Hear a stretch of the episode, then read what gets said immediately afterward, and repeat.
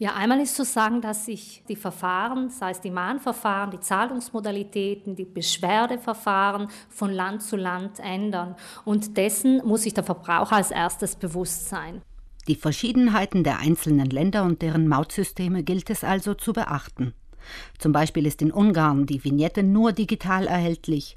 In anderen Ländern, wie etwa in Österreich, besteht die Wahl zwischen Klebevignette und digitaler Vignette. Wer eine Fahrt ins Ausland plant, kann und sollte schon im Vorfeld dafür sorgen, sich zu wappnen für den Fall, dass nach der Reise ein Mahnschreiben ins Haus flattert wegen angeblich nicht ordnungsgemäß gezahlter Mautgebühren. Bei der Klebevignette muss ich vor allem darauf achten, dass das Datum richtig gelocht ist.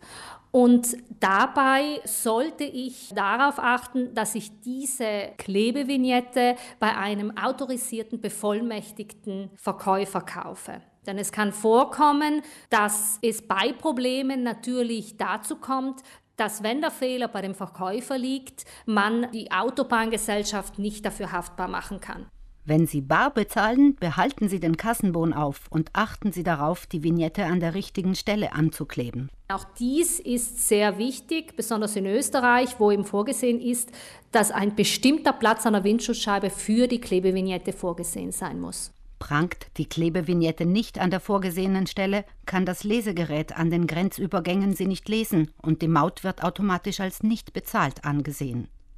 Bei der digitalen Vignette ist hingegen vor allem darauf zu achten, dass die Daten korrekt eingegeben wurden.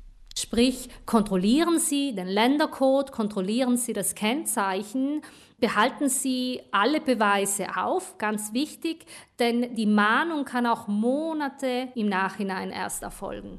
Ein solches Mahnschreiben mit Mautforderungen aus dem Ausland in der Schublade verschwinden zu lassen und sich nicht weiter darum zu kümmern, ist keine gute Idee.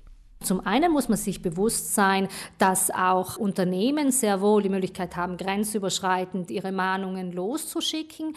Und auf der anderen Seite können solche Mahnungen durchaus dann auch ihren verwaltungsrechtlichen Weg gehen und zu richtigen Verkehrsstrafen werden. Und dann heißt es für mich, entweder ich fechte sie an oder ich bezahle sie und ansonsten kommt es zur Vollstreckung auch hier in Italien. Daher gehen Sie Ärger wegen angeblich nicht bezahlter Maut am besten aus dem Weg, indem Sie Auslandsreisen mit dem Auto von vornherein sorgfältig planen und alle Zahlungsbelege am besten an einem Ort ablegen, wo Sie sie bei Bedarf auch wieder finden.